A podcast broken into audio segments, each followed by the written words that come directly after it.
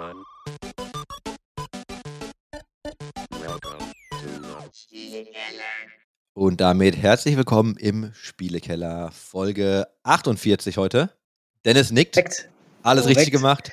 Mit mir, Chris Hahner, mit dem nickenden Dennis Gehlen. Und Wir haben den Michael Bister dabei. Hallo. ich dachte, er macht jetzt so eine krasse Ansage, weil er hat Nein, immer so eine nein. tiefe, tiefe Stimme, weißt du, der hat so diese äh, altmodische, konservative Moderatorenstimme, weißt du, Konservative. oder Kirmesstimme, weißt du, gewinne, gewinne, gewinne. Also der kann das, der kann das gut. let's go. Ja, ja, also so, ein, so ein Spaß, weißt du, das ist, äh, der hat da so eine Stimme, die kann das. Ihr meine nicht. Ja, Wird dann sauber. immer schön beim Valorant-Spielen ausgepackt, die Stimme. Dann immer äh, geht's los, geht's rein in die Queue. Chris ist Ja, kein- äh, danke, dass ich äh, vorbeikommen darf zum zweiten Mal. Vielen, Ja, vielen mega. Dank. No, Ja. no joke, Chris, ab und zu im, im Vallo, wenn wir Valorant spielen. Äh, oh, you have a nice voice. äh, AT Fayfunk äh, heißt er, glaube ich. Ähm, äh, ja, äh, Ja, das mehr, dazu. mehr kann ich da nicht bieten in der Queue. Also, liebe Grüße aus der Silbermine. Also, äh, die Stimme klappt vielleicht, aber der, aber der Skill da nicht. Naja, sehr angenehme naja. Stimme, aber ist sehr Vielen wichtig. Ähm, du könntest im Telefonsupport arbeiten, bei Take TV zum Beispiel. Ja, ich weiß gar nicht, ob wir ein Telefon haben. Haben wir bei Take TV noch einen Festnetzanschluss? Kann man, Ja, kann man uns erreichen? Unsere, Buchhal unsere Ja? Buchhaltung hat eins. Und die Bar. Und die Ah. Bar. Sonst Echt? niemand. Ja. Ah, na schön. Guck mal. Schön. Äh, äh, Also zur Erklärung, ähm, warum ist denn der Michael heute da? Der Michael hat ja in einer. Der Michael hat ja. Nee, also, wer der Michael ist, weiß man ja hoffentlich man, Ich, glaub, mittlerweile. man sollte, ich glaube, wenn man Schon wir wieder? machen es nicht professionell, wir machen es nicht professionell, aber ich glaube auch für neue Zuhörer und Zuhörerinnen ist es immer gut, noch mal kurz ein Intro zu geben, ganz kurz und knapp. Wen haben wir denn heute? Ich glaube wirklich, dass das, dass das bei den Profis, nicht bei uns, so wäre. Müssen wir nicht Ja, aber bei den- Ich Bei war den ja vor drei Wochen Profis- schon mal hier. Genau, bei Ja, den und? Profis würde ich ja anfangen mit Herzlich willkommen im Spielekeller, einem E-Sport und Gaming Business Podcast von Dennis Gehlen und Chris Hanna. Wir sprechen hier locker über E-Sports, Gaming, Entrepreneurship. Okay, ich habe jetzt schon Unsere gewusst, Reise durch die also Woche. Micha, Das ist alles andere als locker übrigens.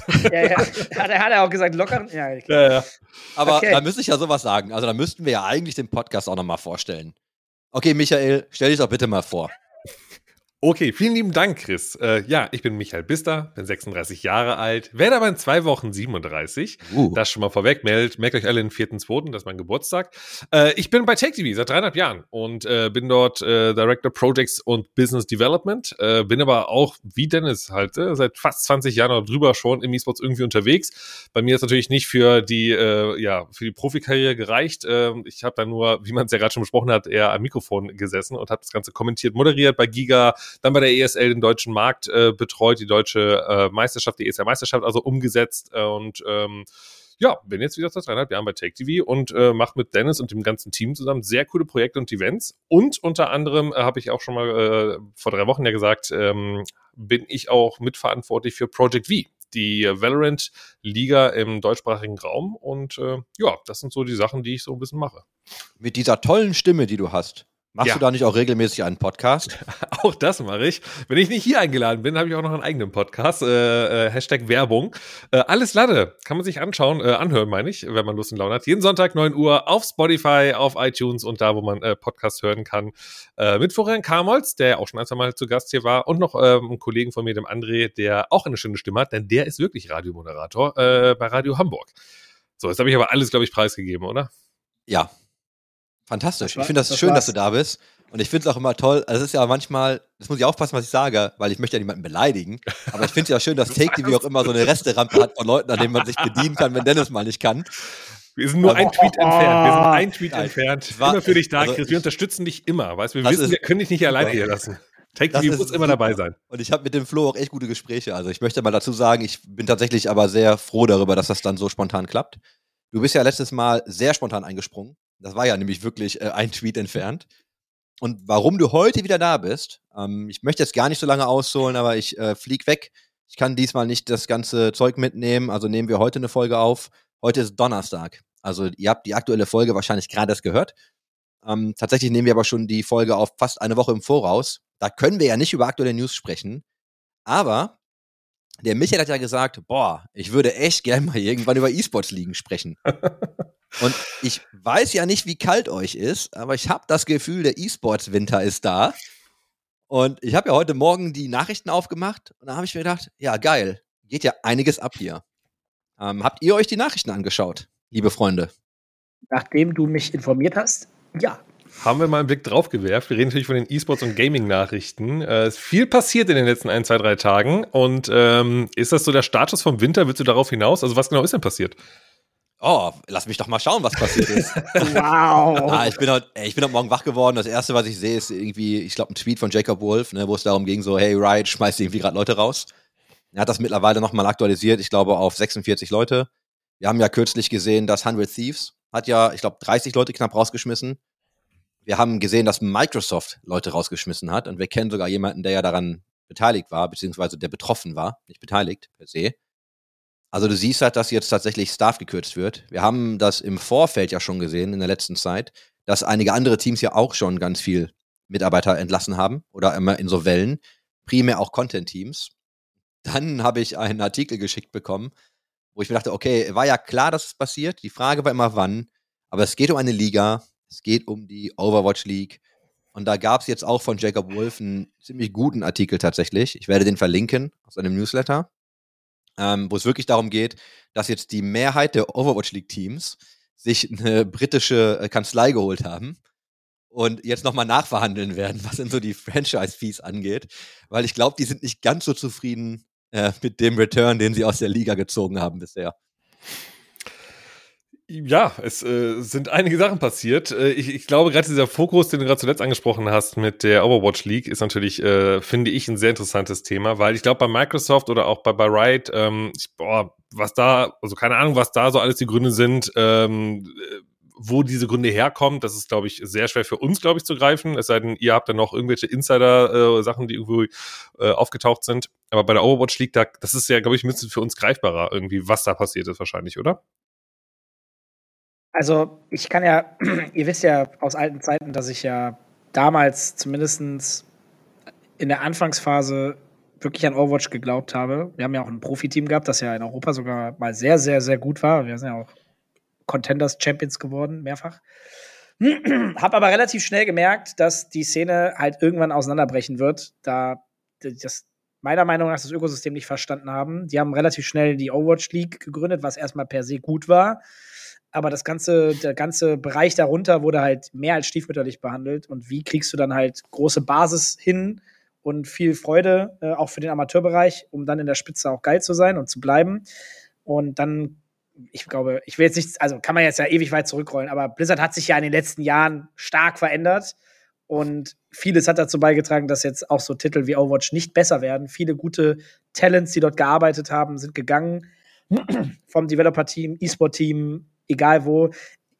Hm, was kann ich sagen? Ich weiß von einer Person, die im Overwatch League-Team äh, global gearbeitet hat, in einer verantwortlichen Position, die sehr ausgebrannt war. Ähm, und ähm, ja, man kriegt dann auch einfach Sachen mit und weiß, okay, das läuft nicht gut. Also auf vielen, vielen, vielen Ebenen. Und dann habe ich ja schon sehr früh gesagt, wir hören auf in Overwatch und habe für mich gesagt, das, wie es jetzt hier läuft, das ist nicht mehr das, was es mal eigentlich sein sollte. Ähm, und dass das jetzt passiert, ich glaube, es war für viele eine Frage der Zeit, dass jetzt mehr Krawall kommt, mehr Reibung und so. Ähm, dass es jetzt soweit ist, passt vom Timing natürlich jetzt, wo Weltwirtschaft und alles irgendwie nicht so geil läuft und E-Sport gerade auf vielen Ebenen auch mal auf den Ebenen auf jeden Fall hinterfragt wird. Ne? Diese Global Investments, die damals schon fraglich waren, als Geld geschenkt, verschenkt worden ist, sage ich mal. Ja, wir, können das ja mal zurückrollen ein bisschen. Ne? Also es, Overwatch kam raus, alle haben angefangen, Teams zu bauen und dachten sich, geil, ist irgendwie Activision Blizzard, wird total cool, gibt bestimmt eine coole Liga, ähm, können wir richtig geile Sachen machen. Ich habe auch, ne, ich kannte tatsächlich noch jemanden im Office, der hat sich dann auch irgendwie Funding besorgt, hat ein Team gebaut und alle waren halt total gehypt. Haben gesagt, geil, wir bauen jetzt Teams, wir machen hier irgendwie Halligalli. Dann kam ja relativ zügig raus, nee, macht ihr nicht weil tatsächlich wird das Ganze gesteuert äh, von Activision Blizzard selbst. Und dann kamen ja irgendwann auch tatsächlich die Pläne für die Overwatch League, die sie dann announced haben. Und da ging es ja darum, gestartet ist das Ganze ja als, ich glaube, vergleichbar so die NFL der E-Sports-Welt. Also du hast Franchise-Teams, du bezahlst ein Vermögen, da sprechen wir gleich drüber, bekommst dann einen Slot, darfst dann quasi antreten, also es ist keine Aufsteiger-Absteiger-Liga, sondern du kaufst dir einfach einen Platz, wie das so ähm, drüben in den Staaten üblich ist und kannst dir dann deine Sponsoren holen. Es gibt Ligasponsoren, es gibt Mediarechte, die monetarisiert werden. Also eigentlich war das so dieser klassische Versuch, eine Sportliga zu replizieren und dem E-Sport zu starten. Und da haben wir ja lustigerweise noch letzte Woche drüber gesprochen, eben mit dem Michael, über Medienrechte, über Vermarktung. Deswegen passt das jetzt ganz gut. Also Michael Schillinger, nicht dem Michael Bister, der heute da ist. Wir haben viele Michaels hier. So, der erste Run waren zwölf Franchise-Teams. Also zwölfmal die Erlaubnis quasi antreten zu dürfen, ohne dass du die Spieler schon bezahlt hast, etc. Und so ein Slot hat gekostet damals 20 Millionen. Und da, also eigentlich, glaube ich, weiß ich es, aber nochmal ganz kurz zur Erklärung. Ich kaufe da zwar einen Slot, aber mir gehört das Team ja nicht, oder? Also das Team, der Brand, der wurde doch von Overwatch League quasi ja gegründet in den Raum hineingeworfen, oder? Also ich kon konnte ich, wenn ich da 20 Millionen hinwerfe, sagen, hey, das ist mein Brand und ich baue diese, dieses Team, diesen Namen des Teams auch in anderen Spielen auf, zum Beispiel. Äh, nein, das war ein separates Team, das gebaut Genau. wurde für die Liga. Und du hast auch nur regionale Rechte bekommen. Da können wir nämlich gleich auch nochmal drüber Ja. sprechen. Das ist nämlich ganz lustig. Ähm, tatsächlich, genau, du hast also nicht, du kannst jetzt auch gar nicht äh, Angry Titans Overwatch. Könntest du gar nicht machen. Das Team müsste dann anders heißen. Genau, das heißt, man hat also eigentlich nur Nutzungsrechte damit gekauft, oder? So wirklich. Also, äh, weil äh, ich habe mir ja nicht das Team gekauft, sondern wirklich diesen Slot. Ich darf mit diesem Namen, der mir dann quasi von Overwatch gegeben wurde, so im Sinne von, hey, das ist der Slot, wir nennen dieses Team XYZ, das darf ich jetzt benutzen im Rahmen dieser Liga, aber ich darf diesen Brand nicht noch für 10.000 andere Sachen benutzen. Ja, du bist da schon involviert, also du bist da schon mit dran. Das ist nicht so, dass die jetzt sagen, dein Team heißt jetzt, keine Ahnung, ne, Krefeld Gorillas, sondern Mhm. du bist da schon in dem Prozess und so mit drin.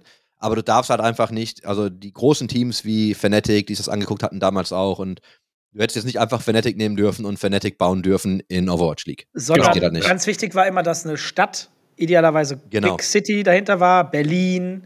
Da wurde ja damals äh, Mauspots angefragt oder so, oder erst nicht, dann später schon oder so Geschichten. Mhm. Äh, Habe ich mal munkeln hören.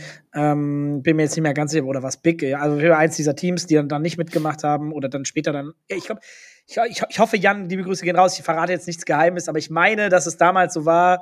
Ich hoffe, ich gehe jetzt nicht ins Fettnäpfchen, aber ich meine, dass ich ja mal verstanden habe, äh, dass Maus am Anfang nicht berücksichtigt worden ist und später kam Blizzard und meinte, hey, hey, wollt ihr nicht dabei sein? Dann haben sie nämlich gemerkt, ist doch nicht alles so cool, was wir hier verkaufen. Oder und, dann, und dann haben sie Nein gesagt. Ich glaube, das G2 war ja auch mal im Gespräch und ich weiß aber, und das, ich finde das bestimmt nicht mehr auf Twitter, aber es gab einen super angry Tweet von dem Sam Matthews.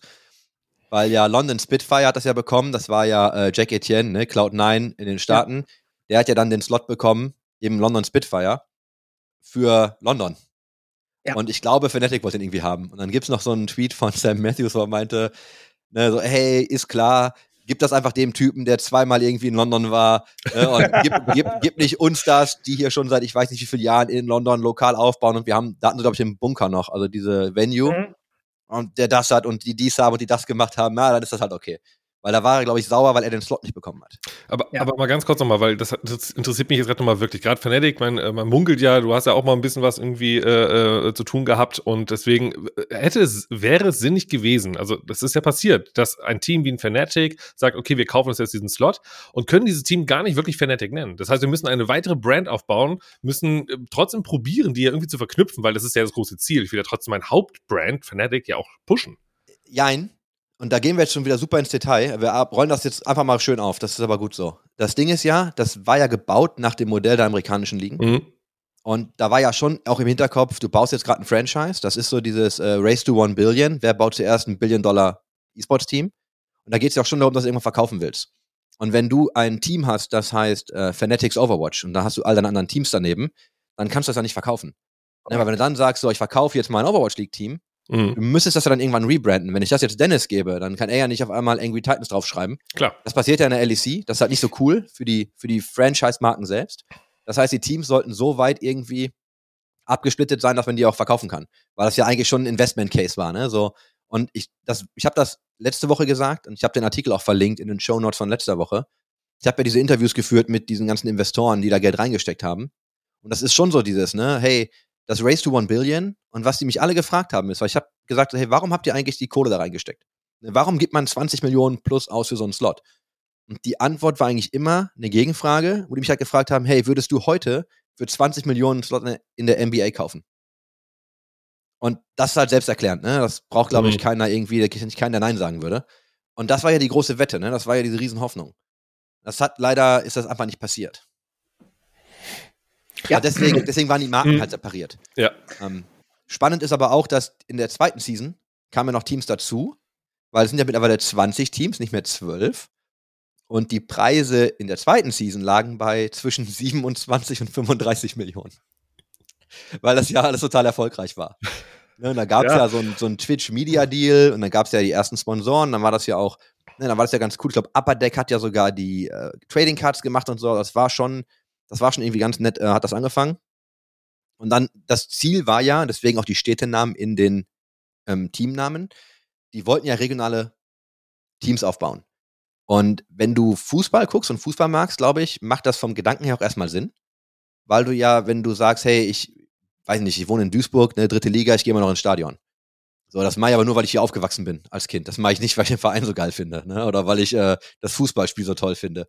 Das heißt, du hast ja einfach regional einen anderen Bezug. Hätte jetzt Krefeld vielleicht ein richtig krasses E-Sports-Team, wird wahrscheinlich da Dennis auch nochmal hingehen. Äh, Moment. Ein E-Sports-Team, ein richtig krasses, haben wir in Krefeld. Ja, ja. Aber Weißt du, ist gut. Du weißt, weißt, was ich meine, ne? So mit einer Venue. und so. Entschuldigung. Ja, Entschuldigung. Mit dem Angry, Venue. Angry, Entschuldigung. Titan, Angry Titans Venue kommt bald. Entschuldigung, kommt wirklich bald. Ja, ich rede aber von so einer 2.000 bis 5.000 Seat Arena, die die alle bauen mussten. Ja, in, mit ihren ja wer sagt denn, dass wir das nicht machen? Sind dran. Sind Ja, okay. Wir, haben so eine, wir haben hier so eine. Eishockey-Halle, die übernehmen wir jetzt Schon, einfach. schon alles 8000. gespoilert Wir hier. sind, wir, sind, wir sind am Freitag zum Business-Meeting schon da. Aber, ne, also. geil. Ja, aber das, ist ja, das ist ja der Gedanke. Ne? Und ich glaube, das macht vom Grundgedanken her macht das Sinn. Ob das im E-Sports funktioniert, war irgendwie unklar. Und das, dann haben sie eine Arena gebaut, eine, wo dann alle Spiele ausgetragen wurden, bevor es dann ja wirklich in diese regionalen Spiele hätte gehen sollen. Und dann ist ja, glaube ich, Covid passiert, auch mehr oder weniger, ne? Und vorher habe ich das übrigens schon geblamed, dass diese Arenas, Arenen keinen Sinn machen, dass die niemals regelmäßig ausgelastet sein werden in, in Overwatch. Selbst in League of Legends wäre es schon sehr schwer geworden, äh, eine signifikante Zahl an Zuschauern regelmäßig vor Ort zu haben. Und wenn ein Team ein Spiel es hätte schaffen können, dann wahrscheinlich damals League, vielleicht noch Counter-Strike und irgendwann möglicherweise vielleicht noch Valorant, aber da sind sie auch noch nicht. Also wenn dann nur zwei Games, League, CSGO, CSGO und das in Overwatch zu machen, fand ich halt so eine Farce, weil wer das strategisch entscheidet und sagt, da, das macht Sinn, ja, der, ist ja gar nicht nah dran, also der checkt ja gar nichts. Also, Ja. sorry, aber das Äh, Aber interessant ist ja immer noch die Frage, die auch Chris gestellt hatte, so, warum habt ihr oder warum hast du 20 Millionen in die Hand genommen? Die Gegenfrage ist an sich ist natürlich gut, ne? Hättest du es bei der NBA gemacht? Im, Nach im Nachhinein sind wir immer alle schlauer. Die Frage ist ja nur, wieso haben wir oder hatten diesen, äh, diese Unternehmen diesen Trust in Overwatch? Weil natürlich ein Blizzard dahinter steckte, was zu dem Zeitpunkt, als Overwatch angekündigt wurde, rauskam, natürlich noch wirklich einen sehr, sehr guten Hype hatte. Äh, und wir wussten ja immer alle, ey, Blizzard, also wenn die ein Spiel machen, dann läuft das eigentlich auch. So, das heißt, ähm, diesen Trust, den du über diesen Publisher oder äh, den Spieleentwickler ja hattest, dass der so stark ist, dass du sagst, okay, jetzt investiere ich, weil, also wenn, dann natürlich bei denen, das ist natürlich schon eine krasse Macht und das ist ja nachher auch das, äh, das Problem hier, was Blizzard dann natürlich dann auch, auch äh, ja, hatte. Ja, also das zum einen. Also einerseits Blizzard als Spielhersteller war natürlich ein renommiertes Unternehmen. Andererseits das Netzwerk auf oberster Ebene war natürlich auch sehr stark, um Leute zu motivieren, Geld zu investieren. Das hat man ja damals auch dann relativ stark mitbekommen. Plus, man muss ja fairerweise sagen, Overwatch ist im Sale sehr gut gewesen. Sehr, sehr gut. Ich glaube, wir hatten relativ schnell 80 Millionen verkaufte Copies. Wobei ich ja damals schon, ich weiß noch, dass ich tatsächlich damals gefragt worden bin, was meine Meinung dazu ist. Ob äh, Blizzard hat mich gefragt, ähm, auf irgendeiner Ebene, ich weiß nicht mal mehr wer, hey, würdest du, würdest du Free-to-Play machen? Weil die Diskussion gab es ja damals. Free-to-Play oder Copies und sie haben sich, glaube ich, für Copies entschieden, weil es halt safest Income ist. Also jetzt mal so in die Richtung, ne? Ich weiß nicht, dass ich das wüsste, aber ich meine, das wäre der Grund. Und klar, 80 Millionen mal 60 Euro oder was auch immer das gekostet hat, ist sichere, sichere Bank und dann ein bisschen Cosmetics hinterher. Aber für natürlich bigger Scale, nämlich noch mehr Playerbase zu schaffen, wäre natürlich Free-to-Play. Vor allen Dingen, wenn man einen E-Sport-Titel mit Franchise machen möchte, der deutlich bessere Move gewesen. Meiner Meinung nach. Aber ja, das dazu. Glaubt ihr denn, dass Regionalität im E-Sport funktioniert? Ich, ich glaube, ja, es kann funktionieren, aber dafür ist Overwatch meiner Meinung nach der falsche Titel. Respektive, wie gesagt, Free-to-Play hätte sicherlich noch mal die Playerbase deutlich erhöht, deutlich erhöht. also wirklich, wir reden ja von signifikant mehr Spielerzahl. Also keine Ahnung wie viel, aber wenn ich 18 Millionen Copies verkaufe, glaube ich, Free-to-Play, machst du halt das drei, vier, fünffache vielleicht. Doppelte. Minimum. Also es ist schon eine Menge in dem Horizont. Und damit natürlich die Möglichkeit, viel mehr Fanbase aufzubauen. Äh, wäre das in League passiert, zur absoluten Hypezeit und dann dieses Konzept? Ich glaube, das könnte funktionieren in League of Legends oder auch in CSGO. Hätte funktionieren können. Also Regionalität ist, glaube ich, das, was wir uns alle irgendwie auch immer erhofft haben im E-Sports. Also zumindest ich habe mir das immer erhofft, äh, wirklich ganz weit zurück, ähm, als es dann bei der Acer Pro Series, die deutschen Meisterschaft, äh, gewisse Teams dann doch mit einem Ort oder mit einer Stadt verknüpft waren. Also damals TBH, Team Bavarian Heaven, das war natürlich Bayern, das war München so. Dann hat man natürlich halt auch, äh, klar, SK, äh, Maus, also irgendwie hatte man immer diese Verknüpfung zu den Städten. Ähm, das war dann auch so weit, dass dann auch Teams mit Reisebussen äh, mit den Fans eingefahren sind, was dann irgendwie 2005, 2008 also schon Wahnsinn war, dass sowas passiert ist. Ähm, und das hat uns natürlich auch gefreut. Und dann haben wir auch probiert weiterzudenken und zu überlegen, wie toll das wäre, ähm, diese, diese ja, wirklich mit Trikots, mit Fahnen, irgendwie aus der Stadt heraus das Ganze zu machen. Aber dann ist ja eben der große Punkt passiert, dass es ja, äh, der E-Sports ja immer noch größer internationaler wurde. Das heißt, 2008 herum oder 2007, nee, ich glaube 8 war das ja dann, irgendwann als die IEM halt auch wirklich Intel Extreme Masters richtig durchgestartet ist, ähm, ist dieses lokale Thema, ähm, das nationale Thema wirklich eingebrochen. Das war ja dann auch der Zeitpunkt, wo die ESL Pro Series auch immer, immer weiter runtergegangen ist, also die deutschen Meisterschaften, weil man sich halt immer stark auf dieses Internationale konzentriert hat. Und man dann auch gemerkt hat, das ist ja auch eigentlich das, was Gaming und E-Sports ja auch ausmacht. Ich kann eben über Städte hinweg miteinander spielen. Und ähm, wenn man sich die Teams anschaut, die es ja jetzt gibt, auch im E-Sports, äh, die kommen nicht aus einer Region oder aus einer Stadt, äh, die Spieler, weil müssen sie halt nicht. Beim Fußballclub in Duisburg musst du eigentlich aus Duisburg oder Umgebung kommen, wenn du da mitspielen willst. Also jetzt nicht von der Bundesliga-Ebene äh, bei Bayern und so, da sind natürlich auch sehr viele, die wahrscheinlich äh, noch nie wirklich in München gewohnt haben eigentlich. Aber ähm, du benötigst das nicht. So, und damit das jetzt erfolgreich hat heutzutage, wir sehen es ja bei, wir springen mal rüber äh, nach Berlin, äh, Spandau meine ich natürlich, dann musst du das extrem forcieren. Weil das ist eigentlich gar nicht üblich für den E-Sports ähm, diese Regionalität zu haben. Wenn du es aber nutzen willst, weil du glaubst, da ist eine gewisse Power hinter, dann musst du das extrem forcieren. Dann musst du anfangen zu sagen, wir sind hier Spandau, wir sind hier vor Ort, wir sind lokal, aber du investierst unfassbar viel Energie äh, für eine Sache, die beim klassischen Sport eigentlich Standard ist. Und das ist dann die Frage, sollte man diesen Weg, diese Energie überhaupt investieren oder lieber in einen anderen Bereich investieren? Für Nachhaltigkeit und größeres Wachstum, glaube ich, wäre dieser regionale Gedanke der richtige. Das, was ja auch Riot in Valorant eigentlich macht. Ne? Wir haben nationale Ligen, darunter noch Amateur-Series, darüber Champions League, nenne ich das mal. Ähm, ich glaube, dass das schon der richtige Weg ist, um langfristig sehr groß zu werden. Wenn du den schnellen Erfolg möchtest, dann mischst du einfach alles und dann kriegst du punktuell geil, aber du hast dann nicht, dann hast du wieder diesen Unterbau nicht. Den, den du auf lange Sicht brauchst du den. Daran, daran wird behaupte ich jetzt. Ah, ich, naja, CSGO sterben wäre wär zu hart, aber daran wird CSGO und tut es auch schon, knabbert CSGO jetzt, weil die das nicht haben und Valorant deswegen immer mehr Spieler klaut, die Richtung Valo wechseln, äh, weil da eine untere Basis ist und die Leute sich damit wohlfühlen. Und ähm, etwas, was ich noch mit Raum, in den Raum werfen möchte, ich weiß nicht, ob ihr das überhaupt wisst, du vielleicht, Micha, das Konzept übrigens der ESL zu ganz frühen Zeiten mit der EPS, ESL Pro Series, Deutsche Meisterschaft, war ja tatsächlich das Champions League-Modell.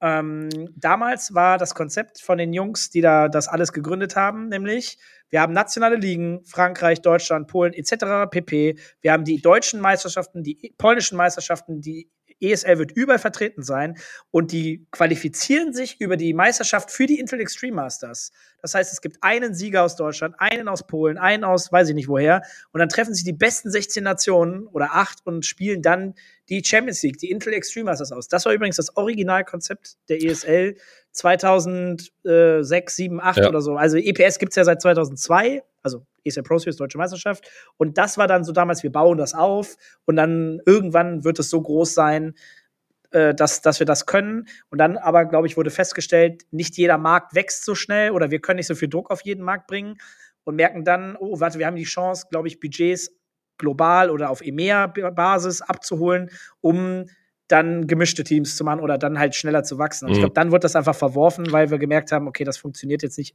in dem Wachstum, wie wir uns das vorstellen oder müssten.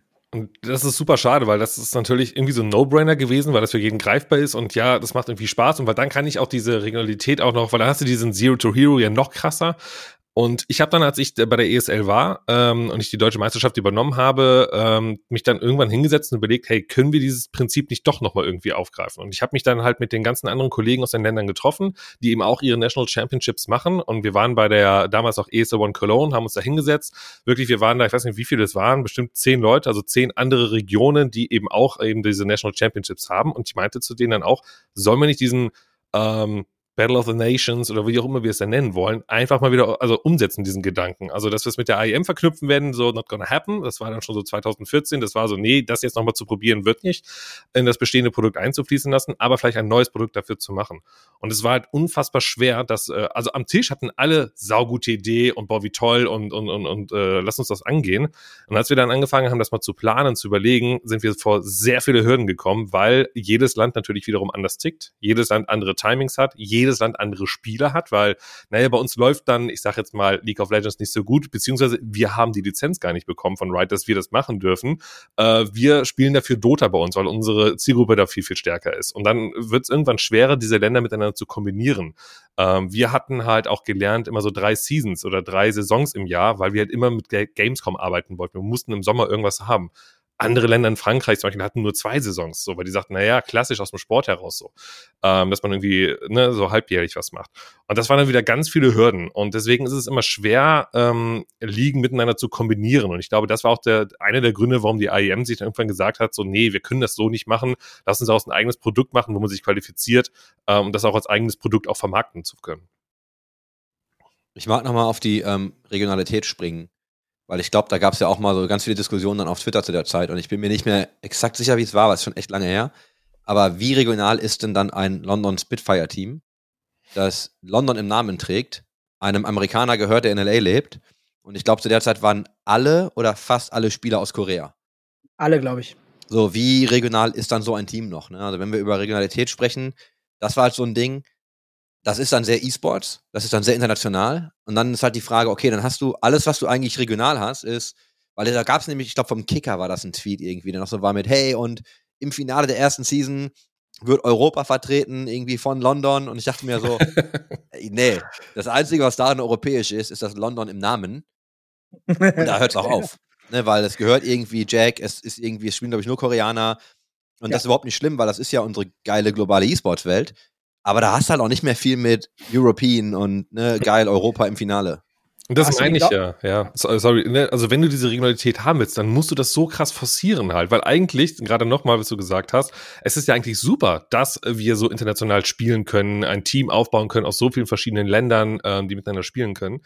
Ähm, aber eine ganz kurze Frage dazu. Ähm, ich bin nicht der größte Fußballfan, deswegen vielleicht täusche ich mich auch, aber wenn ich zur Premier League rüberschaue und mir da ein paar Vereine anschaue, ist es da, also, ne, gibt Regeln. Da? Nee, nee, nee, gibt Regeln. In jedem, ja. in jedem Fußballland hast du äh, mehrere, diverse, die ich nicht mal alle kenne, aber ich kann euch ein paar nennen. Du hast einen Pflichtanteil von x deutschen Spielern im Kader. Du hast einen Pflichtanteil von Starteinsätzen. Du hast einen Pflichtanteil von U-Nation, äh, von jungen Spielern, mhm. also so Academy-Spielern. Du musst so und so viel x unter x Jahren haben. Okay. Da gibt es sehr klare Regeln. Die, an die musst du dich auch halten. Äh, sonst kriegst ist du. Ist das also, noch so? Weil ich ja, weiß, dass ja damals, aber ein Gesetz oder eine Regel wurde gekippt vom Europäischen Gerichtshof, weil das ja gegen die Freizügigkeit gesprochen hat, dass du ja damals, glaube ich, durftest du nur drei Spieler haben, die aus dem Ausland kommen. Und das wurde das ja gekippt mit Europa, mit dem Europarecht, weil ja Du hast ja also ein Freizügigkeitsrecht. Du kannst ja jetzt nach Bulgarien gehen und da irgendwie arbeiten oder so, wenn du Bock hast, ne? Also es gibt, meine ich, äh, auch in Europa unterschiedliche Regeln pro Land. Ich glaube, das ist nicht EU genormt, aber ich möchte mich jetzt nicht zu weit aus dem Fenster lehnen, weil das kann natürlich mittlerweile doch so sein.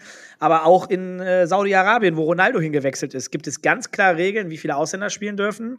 Äh, das gilt in Deutschland genauso. Ähm, das gilt in USA genauso. Also da gibt es vor allen Dingen, weil die es gecheckt haben, wir brauchen ja Talentförderung. Wir brauchen ja. die U21-Spieler oder U23, was auch immer. Ähm, wenn wir die nicht äh, installieren, wird der deutsche Fußball irgendwann kaputt sein, weil dann holen wir uns ja nur noch mit der Kohle die Deswegen ist ja zum Beispiel League of Legends, ähm, die sind die europäischen Teams ja dann auch tatsächlich, glaube ich, besser ganz oft als die amerikanischen Teams, weil wir den ganzen Talentunterbau haben für Amateure den du halt drüben nicht hast. Ja, ja, definitiv. Und äh, zur Regionalität, also Ja, ich finde es natürlich total verhauen, wenn du dann, also nichts da, also ne, von mir können ja Leute spielen, wie sie wollen, aber du kannst diesen regionalen Ansatz nur fahren, wenn du dann, wie es Riot macht, auch in Valorant, die boxen das dann durch, auch zum Ärger von manchmal Teams und so weiter, weil sie es nicht perfekt immer hinbekommen von Timings und Kommunikation. Ähm, aber die geben sich halt größte Mühe, die nationalen Märkte zu, äh, zu, zu stärken, indem sie sagen, ey, es müssen mindestens drei Deutsche von fünf sein und ziehen das dann eiskalt durch. Und das ist der richtige Weg. Punkt. Aber also, um mal das Thema äh, Ligen äh, anzugehen, ähm, wie baut man Ligen auf? Was ist eigentlich äh, Sinn und Zweck dahinter? Wer profitiert davon so ein bisschen? Das nochmal kurz irgendwie anzugehen, weil da habe ich mir auch nochmal ein, zwei Gedanken zugemacht, weil ich ja schon dann doch ein, zwei Jährchen äh, diverse Ligen probiert habe aufzubauen, aufgebaut habe, übernommen habe, äh, also von Scratch angefangen habe, aber auch eben ein bestehendes Produkt übernommen habe und das auch nochmal so ein bisschen verglichen habe. Also eine ESL-Meisterschaft, ESL Pro Series im Vergleich zu Project V, was wir jetzt zum Beispiel gerade machen, ähm, aber auch mal im Vergleich zu Ligen, wo ich nicht dran gearbeitet habe, die es ja gibt, oder, oder Turnierserien wie ein Blast, was wirklich reingeschossen kam. Äh, im Vergleich zu einer ESL, zu einer IEM. Also einfach mal diese Sachen zu vergleichen. Was für Unterschiede gibt es da und was für, für Ansätze stecken dahinter? Und ähm, bei der ESL-Meisterschaft, beziehungsweise bei Project V, ist es ja vor allem dieser Unterbau. Wir wollen ähm, ja regional die Community national äh, pushen, gleichzeitig aber natürlich auch damit äh, äh, ja, Gewinne einfahren bestenfalls. Das heißt, es ist immer dieser Zwiespalt zwischen, wir wollen den Teams was Gutes tun, eine Plattform bieten, dass sie sich präsentieren können, dass sie vor allen Dingen auch fair miteinander spielen können. Ähm, äh, ich hau schon mal so, so Beispiele raus. Am liebsten würde ja jedes Team, jedes Match immer ein Best of Three, Best of Five machen, weil das ist das Fairste. Ich als Ligenbetreiber sage mir, verstehe ich, aber ich will, jetzt kommt die andere Komponente herein, ich will damit ja auch irgendwann auch mal Geld machen, zumindest halt so, dass wir die Kosten hier decken können, äh, bestenfalls natürlich auch Geld verdienen und ein Best of Three, ein Best of Five, das funktioniert nicht für mich, weil ich kann es nicht übertragen so gut, weil dann kann ich nur ein Spiel am Abend übertragen und ich würde aber gerne mehr zeigen. Und so kommt man ja immer in diesen Clinch mit Teams rein. Und wenn ich natürlich eine Liga aufbauen will, die aber eigentlich auf den Schultern der, der ich nenne es jetzt trotzdem Amateurteams halt liegt, dann muss ich ja eigentlich sehr eng mit diesen Teams zusammenarbeiten. Und ähm, das ist dann immer diese Krux, die man hat als Ligenbetreiber. Also gehe ich den Weg ähm, wirklich, äh, ey, äh, ich mache nur das, was die Teams wollen, dann wird diese Liga wahrscheinlich, würde ich behaupten, nicht wirklich profitabel funktionieren können. Ähm, das macht man dann so ein, zwei Jahre und dann sagt man sich auch, warum machen wir das Ganze hier? Dann werden sie Teams sich das aber auch irgendwann fragen, weil gar kein Geld in diesen Markt reingespielt wird in diese Liga. Man denkt sich, warum spiele ich hier? Ähm, und dann hast du aber nochmal diesen anderen Punkt, ähm, wie zum Beispiel bei Blast, ist halt wirklich so, okay, wir drücken da jetzt alles rein, wir machen die, wir, wir probieren wirklich alles. Wir probieren die Teams happy zu machen, wir probieren unsere Partner happy zu machen, dafür müssen wir aber unfassbar viel investieren gerade. Und wenn das nicht aufgeht, dann haben wir bald eh ein Riesenproblem. Und deswegen sind so ganz viele verschiedene Modelle, wie man an so eine Liga rangeht. Und ähm, ja, viele von diesen Modellen funktionieren eine Zeit lang X äh, und dann brechen sie halt ein. Manche laufen weiter, aber sind nicht profitabel. Und das ist dann immer schwer, welchen Weg würde man gehen wollen? Also wenn man selber Spieler ist, ich meine, ihr seid auch natürlich Spieler, welchen Weg würdet ihr denn präferieren, wenn ihr sagt, ich würde in der Liga teilnehmen? Ich habe eine andere Frage an dich. Mhm. Ich würde das, ich würde das gerne einmal, ich gehe mal einen Schritt zurück, ich will das einmal kurz aufbrechen und ähm, kurz anders strukturieren, das Gespräch. Mhm. Wir haben ja gerade angefangen zu sprechen über eine ähm, Franchise-Liga, also geschlossenes Ökosystem. Mhm. Franchise ist dich, du musst eine Fee bezahlen, dann darfst du spielen. So, und dann gibt es ja das offene Ökosystem. Und da reden wir ja ganz oft über Counter-Strike, jetzt hast du gerade noch Blast genannt und ne, es gibt ja etliche Organisatoren, die dann in diesem Ökosystem was machen können und dürfen. wenn du halt, du bewirbst dich dann, wenn du ein gutes Turnier hast, bekommst du einen Major-Status, dann gibt dir Valve noch Geld fürs Preisgeld dazu. Und dann ist es cool, deswegen hast du ja diesen, diese Major-Turniere. Und selbst wenn du keinen Major hast, kannst du ja trotzdem Counter-Strike-Turniere machen. Jetzt hast du ja aber das Problem, und ich will jetzt gar nicht für oder gegen das eine sprechen, weil wir haben ja jetzt gesehen, dass das eine ist halt schlecht, ne? Also was heißt schlecht, aber du steckst echt viel Kohle rein. Jetzt hat Activision Blizzard auch noch die Probleme gehabt, nur um das abzuschließen. Die hatten ja dann richtig viele ähm, Klagen am Hals, weil sie wohl nicht so gut mit Frauen umgegangen sind und dann gab es ja da richtig viel Palaver. Alle Sponsoren rausgezogen, die Sponsorship-Deals haben sich irgendwie geändert. Erst war das riesen Twitch-Ding ja da, wo alle noch total stolz waren. Dann gab es ja einen YouTube-Deal, wenn man sich den aber angeguckt hat. Ich glaube, die Laufzeit war kürzer.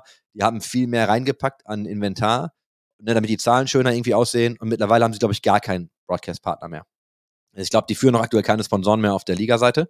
Also das ist ja komplett kollabiert. Und dann hast du natürlich ein Problem, wenn du 20 Millionen in so einen Slot gesteckt hast. Weswegen sich ja die Teams jetzt zusammentun und sagen, hey, wir hätten da gerne mal ein bisschen was zurück, ne? Und die Schulden wurden schon gelevelt auf 16 Millionen für alle Teams. aber äh, ich habe jetzt in, in diesem Report gefunden, jedes Team schuldet dem wohl noch so zwischen 6 und 7,5 Millionen. So, gesehen, deswegen sagen die jetzt halt so, okay, Leute, ne, und jetzt, ich habe einen Podcast gemacht auf Englisch, den kann ich verlinken, mit dem Chris Overholt, ist der Geschäftsführer der ähm, Overactive Media Gruppe. Die haben in jedem Franchise-Spiel, was es gibt, ein Team gekauft. Also die haben Overwatch League, die haben Call of Duty League, die haben League of Legends und die hatten damals Flashpoint. Ne, weil die gesagt haben, ey, das ist halt, wir glauben halt daran, dass eins davon richtig groß wird. Und dann trägt sich das halt schon, ist Investment Case, ist ein guter Podcast, also ist eine gute Folge, weil der fährt halt richtig hart auf, ich bin für Franchise-Ligen und hier ist warum und erklärt das, warum er das mag. Jetzt komme ich aber wieder zurück zu dem, was du gerade gesagt hast. Ich will mal kurz wieder zurück zu Counter-Strike. Und ich kann dir aus meiner eigenen Erfahrung erzählen, als ich noch bei Fnatic gespielt habe, war so Counter-Strike El Clasico war Fnatic gegen NIP. Das war einfach richtig geil, ne? Das war so das Spiel, boah, das hat Bock gemacht, da hast du mitgefiebert. Und dann irgendwann gab es aber so viele Organisatoren und irgendwie so viele Ligen, ey, das Scheißspiel gab es jeden zweiten Tag. Weil die Anzahl der Teams, da sind wir jetzt wieder bei Unterbau und, und super Top-Liga, weil natürlich jeder was machen kann, macht auch jeder was. Und die Teams gehen halt dahin, wo es die Kohle gibt, ne? Also, wo gibt's mehr Geld? Ja, da fahren wir hin. Und dann hast du, weiß nicht, 20 Teams, ey, und die sind einfach überall. Es sind immer dieselben Teams. Und dann irgendwann denke ich mir, wie viele Ligen verträgt denn dann ein offenes Ökosystem? kann mich noch sehr übrigens sehr gut erinnern. Das war so zwischen ungefähr 2014 in dem Dreh war das. Da war es auf einmal inflationär. Zur Prime, alle fanden es mega geil, wenn das Match war, wie auch noch ein paar andere Matches. Aber jeden zweiten Tag hattest du dieses Match gefühlt. Und ja, da, da war der Hype dann ein bisschen vergangen. Und die Spieler waren auch geburnt, weil die auch irgendwann einfach auf zu vielen Events Mhm. waren. Das war der zweite Punkt.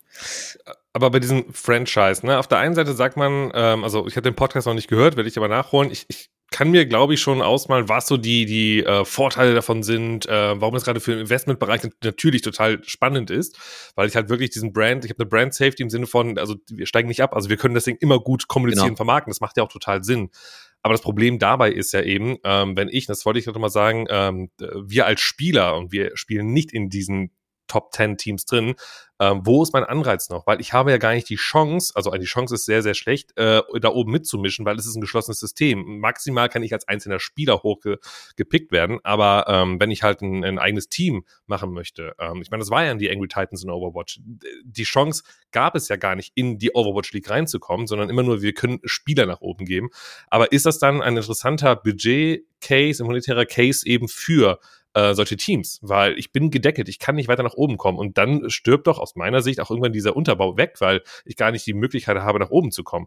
In Amerika, in den USA hast du es beim, beim Football oder Basketball, College Football und so weiter. Das ist nochmal irgendwie was anderes, weil die sich darüber halt dann erhoffen, dann natürlich gepickt zu werden. Das hat dann irgendwie nochmal eine ganz andere ähm, Strahlkraft. Aber ich glaube, mit E-Sports ist das super schwer, weil E-Sports eigentlich viel, viel schneller sein will und die wollen, ich als Spieler will die Chance haben, sehr schnell oben mitspielen zu dürfen. Da clasht ja, glaube ich, die USA mit Europa. Mhm. ne, weil diese Modelle so unterschiedlich sind. Ich glaube, du hast ja, um deine Frage noch zu beantworten, du hast ja gefragt, so, ey, ich als Spieler, wo würde ich lieber spielen wollen? Ich meine, klar, wenn ich Top-Spieler wäre, wäre ich lieber in so einem geilen Franchise-System, Mhm. wäre in, in dem Top-Team und würde mich da irgendwie abfeiern lassen und mich gut bezahlen lassen. Wenn ich jetzt versuchen will, mich hochzuarbeiten, klar, dann möchte ich halt ein offenes Ökosystem oder zumindest, ich muss, es muss kein offenes Ökosystem sein, aber ich möchte zumindest die Chance haben, mich hochzuspielen. Ich will einen Mhm. Unterbau haben, ich möchte Amateurligen haben, dann gibt's die semi-professionellen Ligen und dann kann ich halt nach und nach irgendwie anfangen, mich in diese Themen einzuarbeiten und mich irgendwie hochzuarbeiten dann komme ich halt irgendwann in das Top-Team.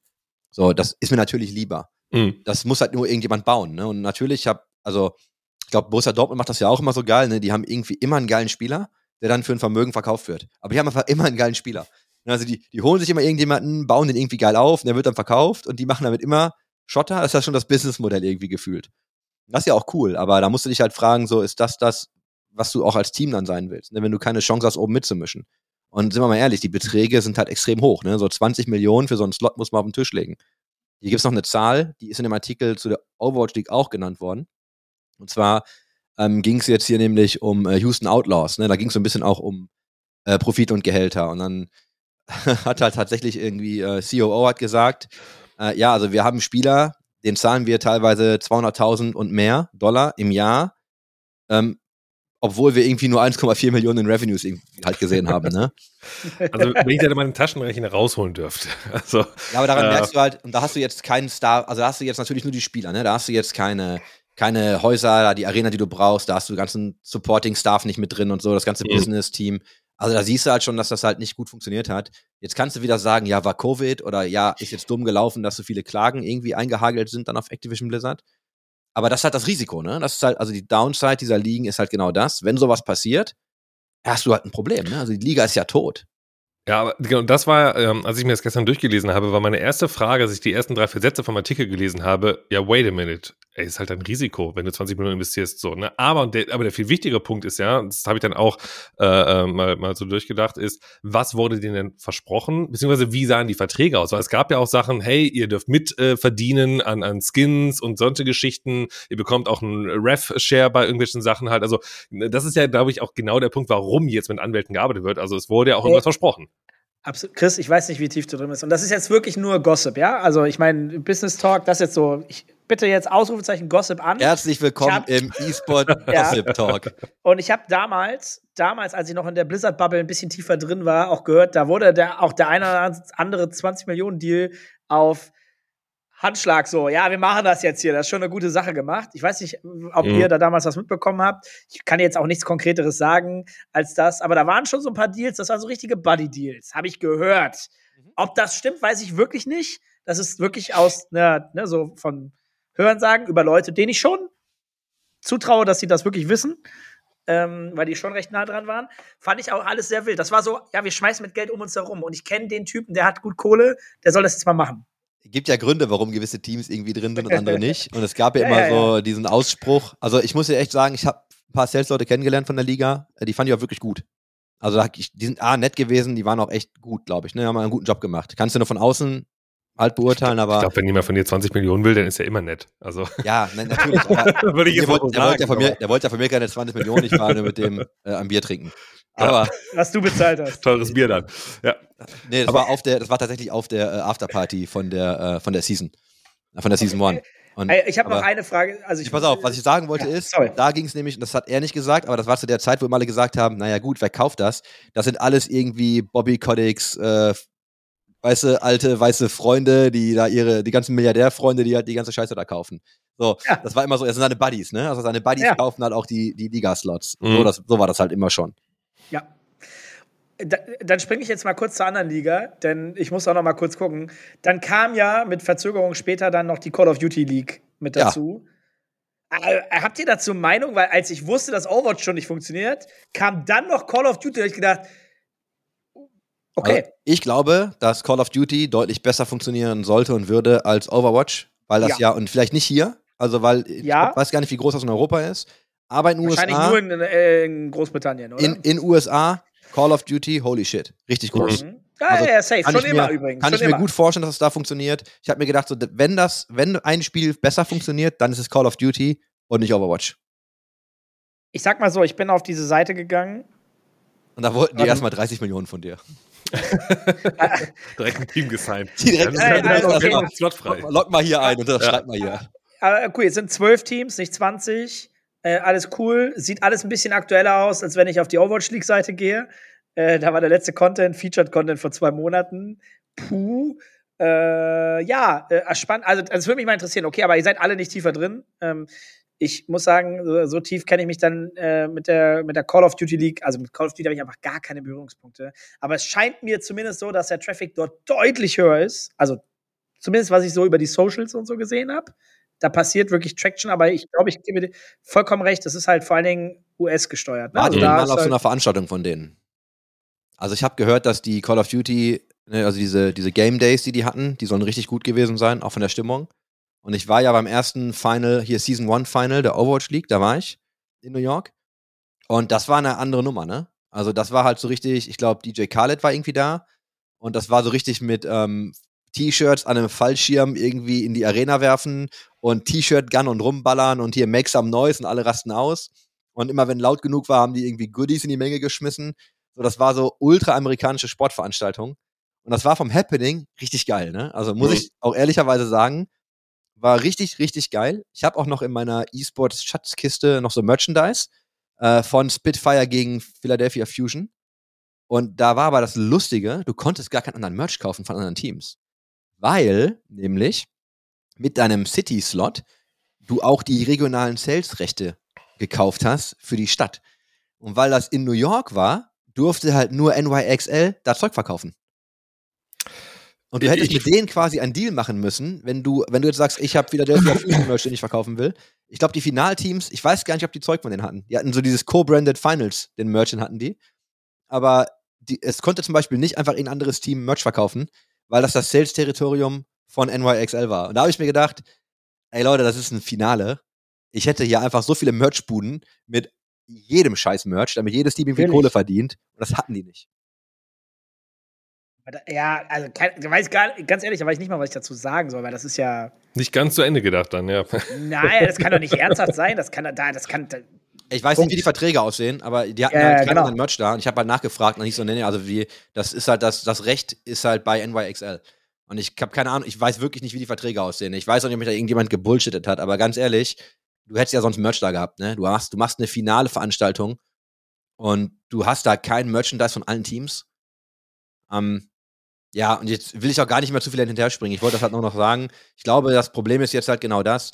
Ähm, Publisher hat Probleme, die Sponsoren sind abgesprungen, keiner guckt mehr auf das Produkt, alle wollen ja nur weg, eigentlich auch vom Publisher. Die haben sich ein bisschen aus der Liga distanziert. Viewership ist ja getankt, hat ja nie gut funktioniert. Und jetzt hast du halt die Kohle investiert und jetzt versuchen sie sich halt wahrscheinlich ein bisschen zurückzuholen. Und du hast halt recht, Micha, ne? keine Ahnung, was denen halt versprochen wurde. Also ich Ja. weiß halt auch nicht, was in den Verträgen stand. Garantiert ein bisschen was. Und es hat ja einen Grund, ne? Warum die jetzt, glaube ich, alle sich zusammen, oder die Mehrheit sich zusammengetan hat, um da auch mal nachzuverhandeln, in Anführungsstrichen. Ja, da ist halt immer die Frage, ich meine, das hätten wir dann vielleicht äh, äh, dann noch mit dem einen oder anderen Anwalt, mal besprechen sollen, falls ihr also einen kennt oder der in, der, in dem Bereich unterwegs ist. Ähm, so auf Nepo, welcher das War Basis. ein, das, war ein, das war ein Wink an den Nepo. Du kannst schick uns mal ein paar Sprachnachrichten mit Insights. Ähm, auf, also mit welcher, ähm, also auf welcher Grundlage gehen Sie jetzt dann bitte in die, die Verhandlungen rein halt? Ne? Das wär, würde mich halt mega interessieren, weil zu sagen so, ja, äh, also wir haben damals ja investiert, jetzt hätten wir auch kein Geld zurück. Und dann so, ja gut, aber also warum solltet ihr Geld zurückbekommen? Also was ist euer, eure Begründung dahinter? Und deswegen muss es ja irgendwie Verträge geben, wo gesagt wird, das ist ein gewisser Wachstum, den wir euch hier irgendwie versprechen oder irgendwie, also das ist ja, also wenn, wenn ich jetzt irgendwo in, damals in Krypto investiert habe oder so, gehe ich ja auch nicht dann und sage, ja gut, äh, will ich jetzt mein Geld zurückhaben. Es ist halt einfach auch ein Risiko. Das ist ein Risikokapital, was ich da reingesteckt habe, mit Informationen, die mir vom Publisher, vom, vom Ligenbetreiber gegeben wurde. Hey, das kann was werden, wir arbeiten daran, aber wenn es halt nicht klappt, ja gut, dann Misfits Gaming CEO ähm, hat gesagt, also der hat ja die Florida Mayhem und äh, Florida Mutineers in der OWL und in der Call of Duty League. Und das Zitat hier ist jetzt mal so, so ganz grob übersetzt halt, ja, die haben uns halt schon versprochen, dass die Ligen irgendwie ziemlich steil nach oben gehen. Und wir haben das halt alle gesoffen, ne? Wir haben das halt alle geglaubt.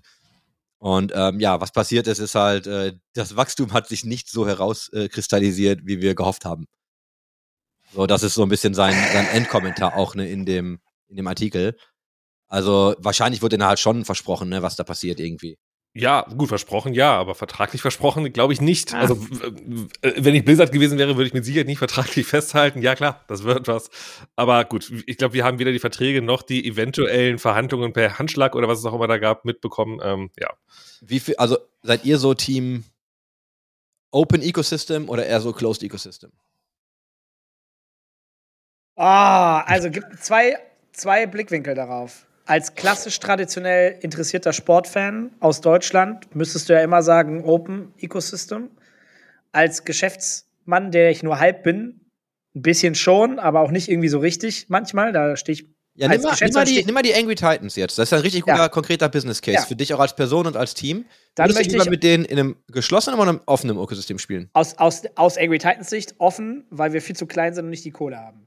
Muss man ja mal ganz ehrlich sagen. Hätte ich jetzt, hätte ich 100 Millionen rumliegen und- bin das, was ich bin, nämlich E-Sports begeisterter Mensch, bums egal, dann pitch ich und bezahle 20 Millionen, wenn ich an das Spiel und an mein Team glaube.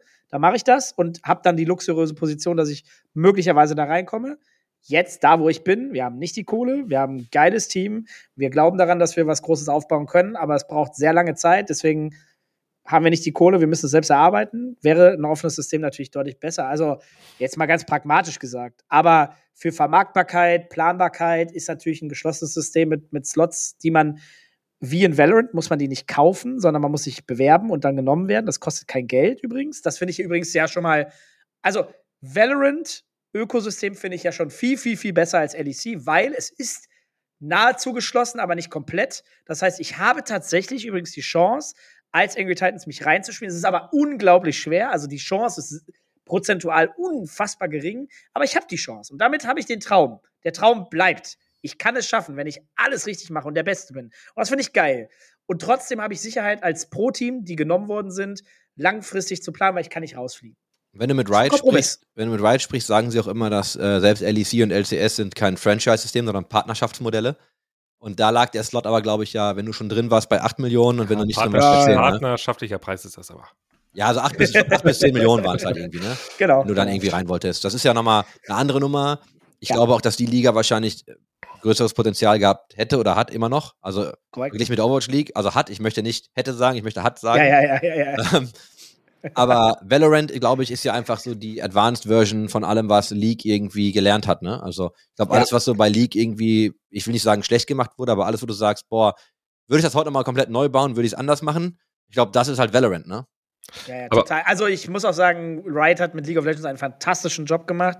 Ich glaube, niemand von uns hätte es unbedingt besser gemacht. Ähm, dass man viel daraus lernt, ist aber mega cool zu sehen, dass Riot, obwohl es ja auch unterschiedliche Teams übrigens sind, es sind komplett losgelöste Teams, die Valorant entscheiden und League of Legends entscheiden, aus meinem Verständnis. Und natürlich sprechen die miteinander, gehe ich mal stark von aus, und lernen voneinander. Und das finde ich halt tatsächlich ähm, fantastisch. Ähm, bei Valorant, ähm, du hast ja gerade gesagt, ähm, klar, es gibt jetzt einen Stamm an Teams, die jetzt oben mitspielen. Trotzdem, in der aktuellen Situation kannst du weiter hochkommen. Die wollen also diese Liga in den nächsten Jahren halt trotzdem noch vergrößern. Es können neue Teams hinzukommen, aber irgendwann wird da trotzdem einen Stopp geben. Das heißt, irgendwann wird entweder auch ein Abstieg wieder dabei sein. Ne? Dann bist du aber vielleicht dann doch nicht, dann ist es dann doch wieder ein offenes System. Oder es wird gesagt, nee, jetzt haben wir unsere, ich weiß gar nicht, was das Limit jetzt aktuell ist, glaube 15 Teams dann oder so. Ähm, gut, dann ist auf einmal ein geschlossenes System. Also der Weg jetzt gerade ist noch offen und super und trotzdem sind die Teams oben safe, aber irgendwann ist das Limit ja erreicht. Also da sind wir auch mal gespannt, glaube ich, wie es dann weitergeht. Äh, wird dann noch ein paar Jahre dauern. Ähm, das, also ich würde das offene System natürlich bevorzugen, wirklich. Ähm, ich liebe dieses, ähm, dass sich Teams auch äh, äh, aus dem Nix heraus auf einmal so präsentieren können, zeigen können und sich dann auch nach oben spielen. Aber das ist natürlich klar, sagt auch jeder, ja, stimmt auch. Ähm, naja, äh, mit Amateurteams zu arbeiten ist halt auch sehr schwer, weil äh, heute so, morgen so und dann ist es eben für den Ligenbetreiber super schwer, damit zu arbeiten. Wir sehen es jetzt auch gerade zum Beispiel im deutschen Raum bei der ähm, Valorant-Liga, ähm, dass auf einmal ein Team, ja, die Org äh, hat sich jetzt irgendwie verstritten, irgendwas ist da vorgefallen und äh, die Spieler stehen jetzt ohne Org da und das ist alles Wave Esports. Genau, richtig. Ähm, bei Wave Esports und Valorant. Und das ist so, naja, das tut der Liga nicht gut, das tut der Szene nicht wirklich gut, das tut eigentlich gar keinem gut. Und ähm, das ist halt das Problem, was du halt hast, wenn du dieses offene System auch noch hast. Ne? Also ich denke mir dann auch immer, das war immer das, was ich jahrelang auch bei der ESL-Meisterschaft immer wieder hatte. Ich habe sehr viele Gespräche geführt mit vielen Teammanagern, die immer wieder gesagt haben, boah, Micha, kannst du denn nicht die ESL-Meisterschaft mal äh, mehr Preisgeld, kann ich mal das, kann es nicht doch toller und größer und besser werden? Und die haben es dann immer verglichen mit natürlich den größeren, besseren Ligen da drüben. Und ich habe dann halt immer wieder Fragen gestellt und äh, es gab so eine schöne Situation. Ich habe mir auch ge gesagt, ich will diese Story ganz kurz erzählen, die ist auch gar nicht lang, aber das habe ich mir die habe ich mir jetzt auch vorgelegt. Ähm, das war eine Aftershow-Party, Aftershow-Party äh, von, weiß gar nicht, irgendeiner äh, IEM, glaube ich, in Köln. Ich stand gerade am Eingang und ähm, dann kam eben ein deutscher Teammanager vorbei, ähm, der bei mir in der ESL-Meisterschaft gespielt hat und hatte dann auch, vielleicht hat er auch ein Bier getrunken gehabt, aber hat dann gesagt so, ja Micha, das kann ja so nicht sein und äh, warum gibt's nicht mehr Preisgeld und warum wird nicht Best of Five gespielt an einem Sonntag, warum müssen wir das an einem Tag machen? Dann habe ich mir erklärt, hey, es ist eine, es ist wie so oft eine Geldfrage und überhaupt und ihr äh, tut mir leid, dann spielt ihr vielleicht nicht so gut genug, weil ich habe anscheinend nicht so viele Zuschauer wie bei einer IEM und deswegen habe ich nicht so viele Sponsoren und Co. Und ähm, ich würde euch ja auch noch viel mehr einbinden wollen. Ähm, so, ich würde euch gerne auch einen Tag vorher schon da haben für einen coolen Medientag. So, dass wir coole Fotos machen können, Videos, Content produzieren können. Ähm, dann kommt doch schon mal irgendwie am Donnerstagabend mit eurem Team vorbei. Dann, ja, gut, aber äh, also ich habe ja dann, meine Spieler sind ja auch noch zum Teil Schüler oder sind noch irgendwo Azubis und äh, weil wir die ja nicht voll anstellen können. Und meinst du, ja, und in dem Moment kam Alex T. Müller vorbei, äh, SK Gaming, und ich habe nur zu ihm rübergegangen, ich so, Alex, ähm, wenn ich dir sage, Freitag 15 Uhr ist Medientag, wann bist du mit deinem Team da? Der so, Donnerstag 15 Uhr so gefühlt. Ne? Also das ist dann einfach logischerweise eine ganz andere Situation halt, aber die Amateurteams oder die, die nationalen Teams, die ich bei der ESL-Meisterschaft hatte, hatten immer das Bedürfnis, wir wollen so sein wie SK Gaming, ich möchte so sein, ich möchte so behandelt werden auch, aber können natürlich nicht das liefern, weil sie ihre Strukturen sich ständig ändern, dann ist der nicht mit dem zufrieden, dann ist es halt sehr oft, ist das ein ganz böses Wort, sorry, aber vielleicht so ein bisschen dieses Kindergartenthema, was sehr oft aufkommt, wenn man sich Twitter anschaut, äh, wie Teams und Spieler untereinander umgehen. Und ich glaube, wenn du halt dann dieses geschlossene System hast, äh, wo ein bisschen mehr Druck dahinter ist, dann hast du diese Probleme natürlich nicht. Und das ist ein sehr, sehr, ja, eine Situation, die sehr anstrengend ist als Ligenbetreiber, womit wir natürlich auch arbeiten und kämpfen. Ähm, aber ja, ich hoffe dann das Gute daran, dass wir auch sehr viele positive Aspekte davon natürlich haben. Wie guckt ihr denn auf Dota? Kurz, Chris, Chris Sorry. lass mich noch ganz kurz in diese Kerbe einmal noch mit einschlagen, wenn wir eh schon gerade im Rant sind, ein bisschen. ähm, und das ist eigentlich als konstruktives Feedback gemeint, aber ich muss es einfach mal anmerken, was leider Gottes im E-Sport auch immer noch ein Problem ist und so gern. Ich habe jetzt, glaube ich, sehr, sehr positiv über Riot gesprochen. Oder? Könnt ihr mir so. Jetzt hau raus. Jetzt, jetzt darfst du einen wieder jetzt mal machen. Gut, ja, jetzt möchte ich auch mal was sagen, was ich gar nicht gut finde. Denn äh, wenn natürlich nicht wie das im wird Sport, das Audiosnippet übrigens, ne, mit dem wir die Folge okay, promoten. Nicht, okay, wenn nicht, wenn nicht wie im Sport jeder machen kann, was er will, theoretisch könnte man eine Super League äh, oder was auch immer gründen, weil Fußball gehört niemandem, ähm, dann der Publisher natürlich auf eigener, ja, er darf selber alles entscheiden. Und dann, wie jetzt in Valorant, äh, zum Beispiel Academy Teams. Es, es gibt Academy Teams in Europa, in Deutschland, überall. Und jetzt vor kurzem, vor, wirklich vor einer Woche oder so, wurde offiziell nochmal vom Ligenbetreiber aus Deutschland äh, über Freaks for You kommuniziert, hey, die Teams, die Top 8 Teams in Deutschland dürfen keine Academy-Teams mehr haben. Diese Information wurde dann geteilt, äh, kam wohl über Riot. Das ist eine Riot-Entscheidung, wurde dann vom Ligenbetreiber erst vor kurzem weiter kommuniziert. Und alle Profiteams in Deutschland sich beschweren darüber, die fast alle ein Academy-Team haben, auf Kosten natürlich. Verträge wurden im letzten Jahr abgeschlossen für dieses Jahr. Es wurde von der Liga kommuniziert, dass bitte bis zum 27. Dezember alle Roster gelockt sein müssen, auch für die Profiliga. Das heißt, du hast die alle gelockt. Amateurteams wie auch Profiteams. Und dann im Januar kommt die Kommunikation, hey, ihr dürft keine Werkteams mehr haben, Werksteams mehr haben. Und da möchte ich einfach noch mal kurz darauf hinweisen, das ist die Macht, die ein Publisher übrigens hat. Der kann einfach global, und Vielleicht möchte das deutsche Team von Wright das gar nicht. Ich weiß es nicht. Ich will ja auch gar keine Meinung zu haben, was das angeht. Aber ein globales Team entscheidet das weltweit und alle leiden darunter, weil die Kommunikation dann im Eimer ist und Verträge annulliert werden müssen. Das finde ich richtig scheiße. Das finde ich richtig, richtig, richtig, richtig scheiße.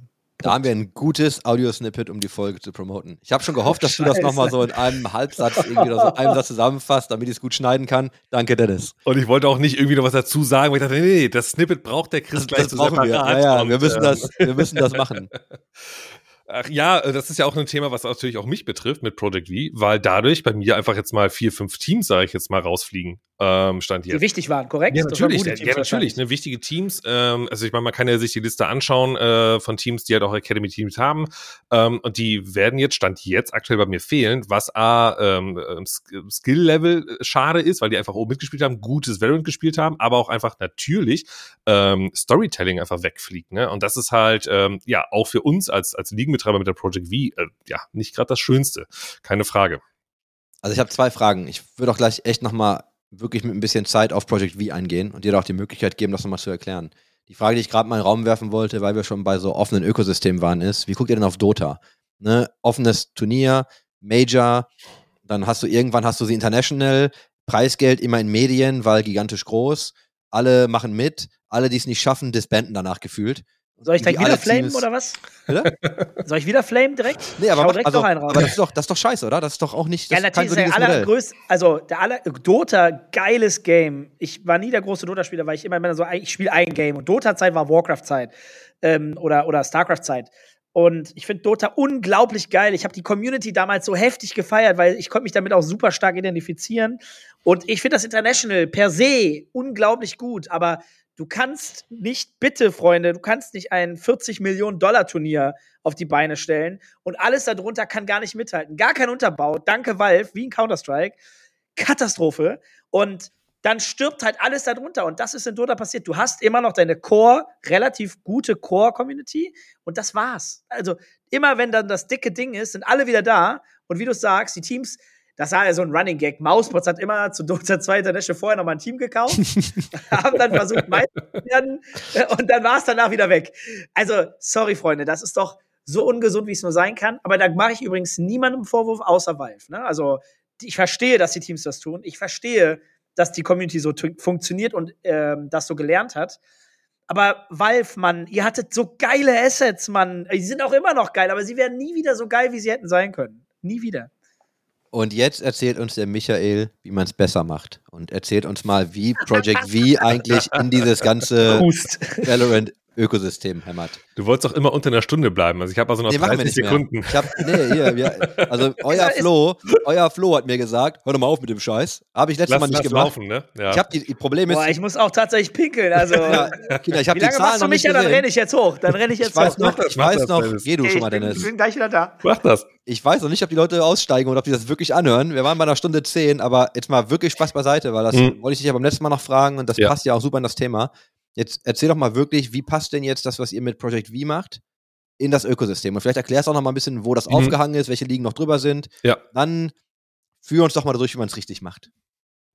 Boah, wie man es richtig macht, das werden wir, glaube ich, erst in äh, einigen ja, Jahren oder äh, ein paar Monaten natürlich sehen, weil wir ja immer noch im Jahr 1 oder sind, starten jetzt mit Jahr 2 von Project V. Aber nochmal ganz kurz äh, zusammengefasst für die, die vielleicht in Variant Cosmos nicht unterwegs sind. Ähm, was ist das Ganze? Was hat das mit Riot zu tun? Also im Sinne von Lizenzen und Co. Also äh, Riot hat letztes Jahr, also Anfang 2022, ähm, ihre E-Sports-Initiative quasi gestartet, was Ligenbetriebe angeht, wirklich auf äh, nationaler Ebene. Und äh, dort gibt es ja die, ja, die wir gerade besprochen haben, die Liga, die aktuell von Freaks for You auch betrieben wird, die ähm, ähm, wurde auch wieder umbenannt. Jetzt, ich muss das äh, gerade wieder schauen, das war die VRL. Jetzt heißt sie, glaube ich, ähm, tut mir schon fast gerade leid, weil sie gerade wieder geändert wurde, äh, die Challenger Dach Evolution.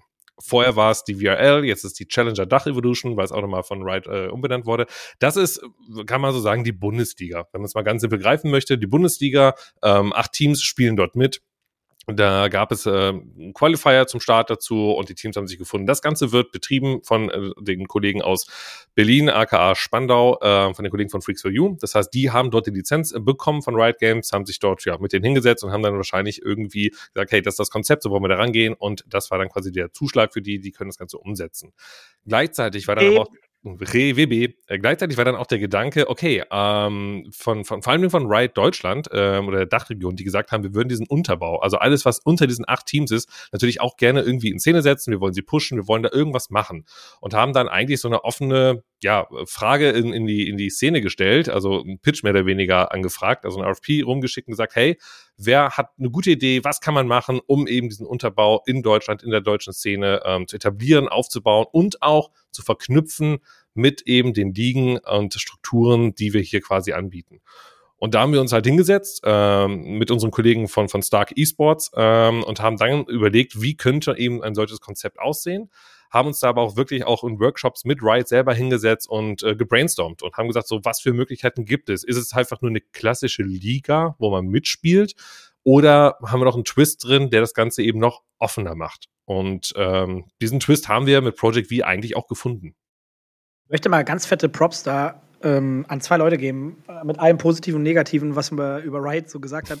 Es waren zwei Leute sehr committed in diesem Projekt von Riot direkt und das sind die, ist die Vera die auch Game Changers damals gemacht hat, die sehr tief involviert war, und der Adrian, äh, möchte ich mal shoutouten, weil die waren so passioniert dabei, die haben jede Überstunde mitgenommen, die sie wahrscheinlich nicht bezahlt bekommen haben. Ich weiß es nicht, aber die waren über die Maßen involviert und das fand ich übrigens sehr geil, weil so sieht man, wie eine gute Partnerschaft laufen kann, wenn Leute wirklich das lieben und ich hab's auch immer gefeiert, Grüße gehen raus an Vera, wenn ich mittags irgendwie, also die hat dann auch wirklich richtig gezockt und ich hab's so geil gefunden, weil wir haben, also die war ungefähr so ähnliches Level wie ich ähm, und die war wirklich auch voll dabei, genauso wie Adrian, also. Ja. Definitiv und das Schöne ist ja, diese Partnerschaft existiert ja weiterhin. Das heißt, wir sind immer noch im stetigen Austausch direkt mit dem Publisher, mit Riot Games, mit Adrian in dem Fall und wir arbeiten wirklich auch gemeinsam an diesem Projekt, am Project V.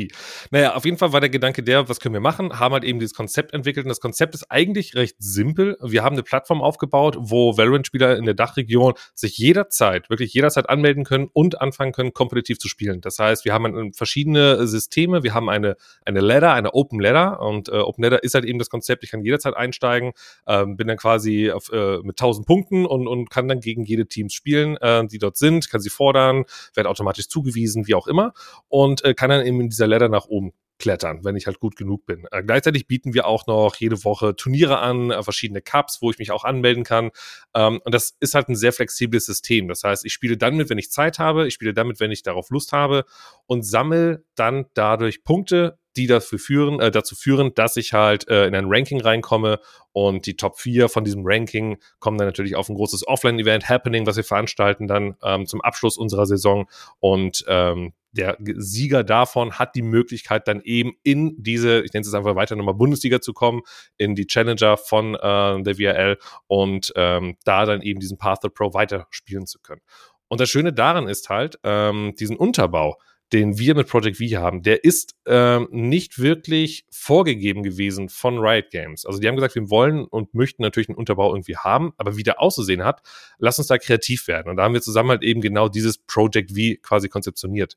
Die anderen Länder in äh, ja, EU, ähm, die haben eben ganz andere Modelle. Und manche haben wirklich äh, einfach nur, ja, wir machen halt immer äh, kurz vor Saisonstart noch ein Qualifier-Turnier und der Sieger kommt dann quasi in die Bundesliga rein. Andere machen einfach nur, ja, vier, fünf Turniere Turniere, ähm, da sammle ich Punkte. Aber dieses komplette Konzept, das haben wir, Stand jetzt, ähm, ja, einmalig umgesetzt, wird aber, und das ist sehr schön, äh, weil wir auch so ein bisschen in dem Austausch sind mit den Kollegen auch in anderen Ländern, weil zum Teil sind es auch alte ESL-Kollegen von mir, die dann eben zum Beispiel in England äh, das Ganze umsetzen oder in anderen Ländern im Austausch und sagen, hey, das, was ihr macht, ist irgendwie super spannend, können wir das irgendwie auch bei uns haben, können wir da irgendwie überlegen, wie wir dieses Konzept umsetzen können. Und das macht sehr viel Spaß, ähm, weil wir da sehr eng im Austausch mit Riot Games sind, aber auch, und das hatte ich eben auch angesprochen, äh, mit der Community, mit den Teams und den Spielern. Wir haben mal so einen eigenen Spielerrat aufgebaut, äh, ein Council haben wir es genannt, äh, wo wir halt im Austausch sind, wo wir sagen, hey, äh, was sind denn die aktuellen Bewegchen, äh, was würdet ihr verändern? Wir sind äh, einige Wochen vor dem Start der Saison mit ihnen in den Austausch gegangen, haben das Konzept für die aktuelle Saison äh, denen gezeigt, gesagt, hey, ist das, macht das Sinn für euch? Ist das gut? Haben wir irgendetwas übersehen? Und gehen dann auch darauf ein und äh, verändern die Sachen auch. Also wir haben sehr schnell auch schon reagiert, haben Sachen wirklich auch innerhalb von Wochen, innerhalb der Saison auch dann geändert. Manche Sachen haben wir auch laufen lassen, weil da kommen wir, die müssen dem mal mehr Zeit geben, um dann auch ein Feedback zu bekommen und äh, können da sehr offen agieren und haben dann auch noch, ähm, was auch nochmal sehr spannendes Thema war, weil Dennis auch gerade Game Changers angesprochen hat, ähm, wirklich innerhalb von einigen Wochen unser Project Queens aufgebaut. Also eben auch für die Female-Szene in Valorant äh, auch noch einen Hub geschaffen. Auch eben in Zusammenarbeit mit Riot Games, was wir sehr unkompliziert machen durften. Und ähm, das macht sehr Spaß, sehr viel Spaß daran zu arbeiten, ähm, weil wir halt sehr offen sein dürfen. Fantastisch. Ich wollte dir zumindest mal die Möglichkeit geben, das nochmal alles ähm, zu bewerben. Genau. Und wenn ihr Valorant spielen wollt, geht auf projectv.gg, meldet euch an und zockt auch noch heute Abend mit. Ähm, ich bin Gott sei Dank deiner Frage ist übrigens so ein bisschen äh, ausgewichen, weil ich habe dir immer noch nicht gesagt, wie man es richtig macht, weil das weiß ich ja, noch du, nicht. Aber, ja, aber du, hast ja, du hast ja einen guten Ansatz. Ich gehe mal davon aus, ich habe gehört, Project V hat einen ziemlich guten Geschäftsführer. Der wird doch schon richtig machen. Ich gebe es mal weiter an Steffen. nein, ähm, nein, danke natürlich. Äh, also ich, drück, ich drück dir natürlich die Daumen. Das, ein bisschen, ein bisschen schon. Ich habe mich da. Ja, wichtig ist ja nur, wichtig ist ja nur, dass man ein gutes Konzept hat und dann halt durchzieht und ob es funktioniert oder nicht, weißt du nicht. Hätte ja auch klappen können mit einer Franchise-Liga in den USA und regionalen Teams mit äh, Venues. Ich möchte hinzufügen, ein gutes Konzept haben äh, ist absolut wichtig, aber vor allem offen zu sein, um ein Konzept auch zu adjusten und anzupassen. Denn E-Sport und Gaming ist sehr schnelllebig und das richtige Konzept zu haben, ähm, gibt's nicht. Ich glaube, man muss mit dem Markt mitgehen. Ich habe noch äh, einen abschließenden Kommentar und das ist eigentlich eine Frage an euch beiden. Und zwar habe ich zu dem ganzen Thema, was wir jetzt hier besprochen haben, und E-Sports Winter und alle schmeißen Leute raus und die Industrie struggelt, gab es einen Tweet, den ich heute Morgen noch irgendwie gelesen habe von dem ähm, Harris Peskin, und zwar sagt er, und ich übersetze das jetzt ein bisschen frei, ne, also den originalen Tweet gibt es in englischer Sprache. Lass uns mal ganz kurz hier ehrlich sein, warum eigentlich die Industrie so struggelt.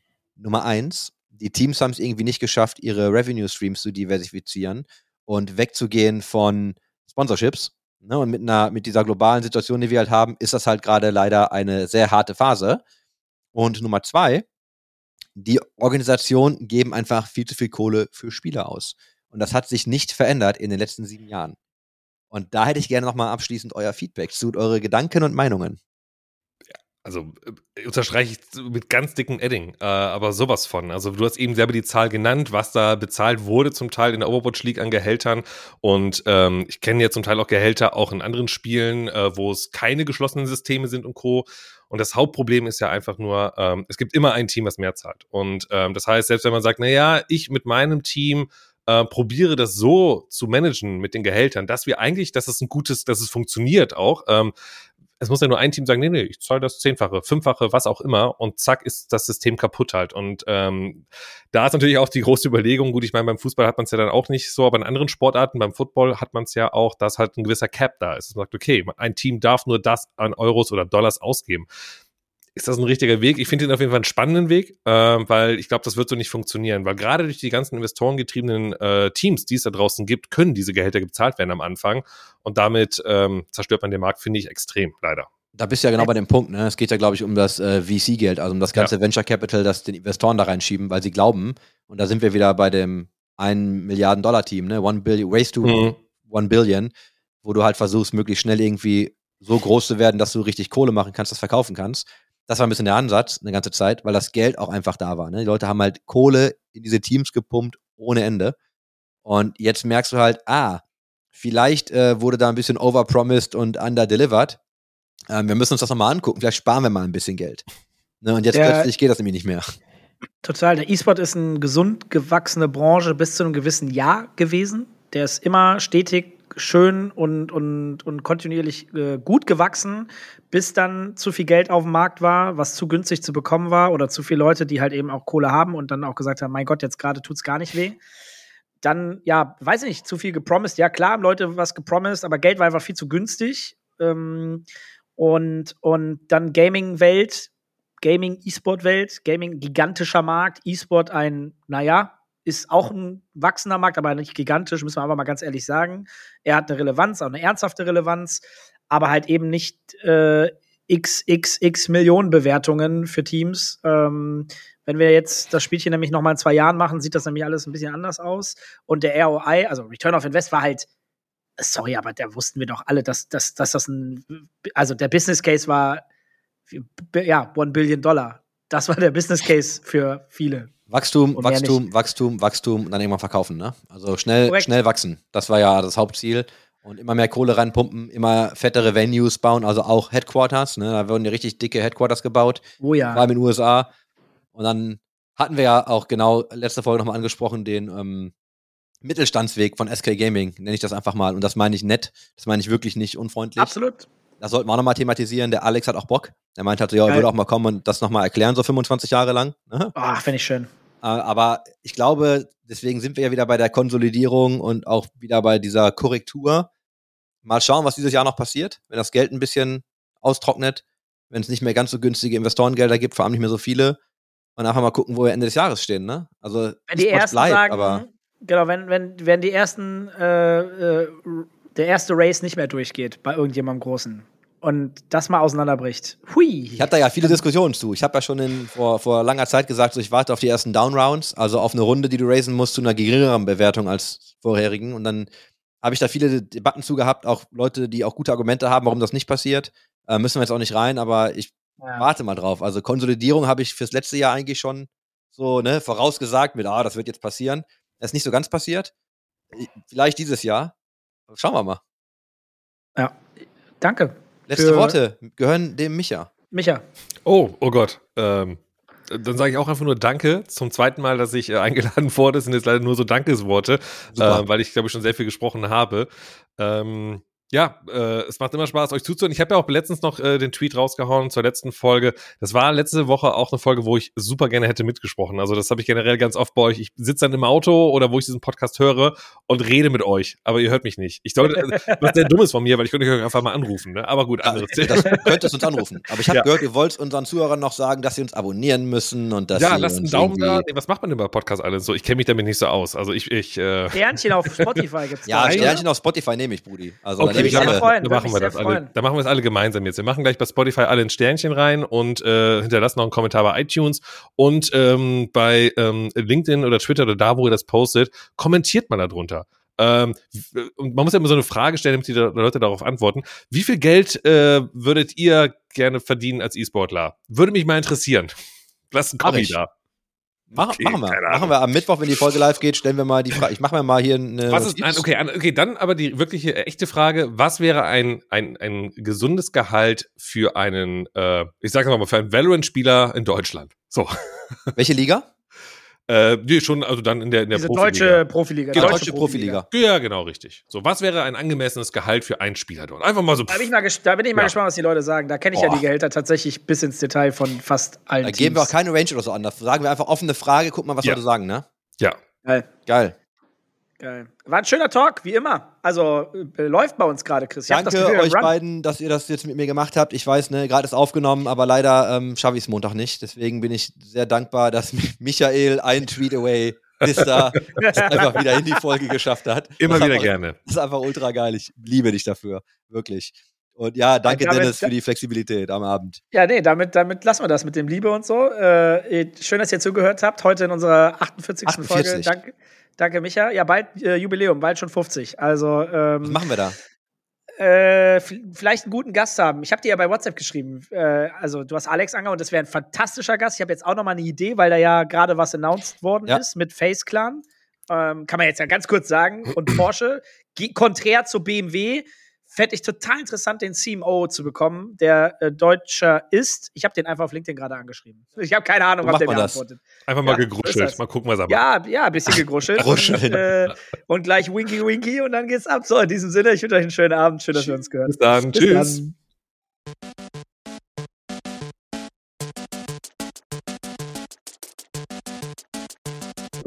System shut down.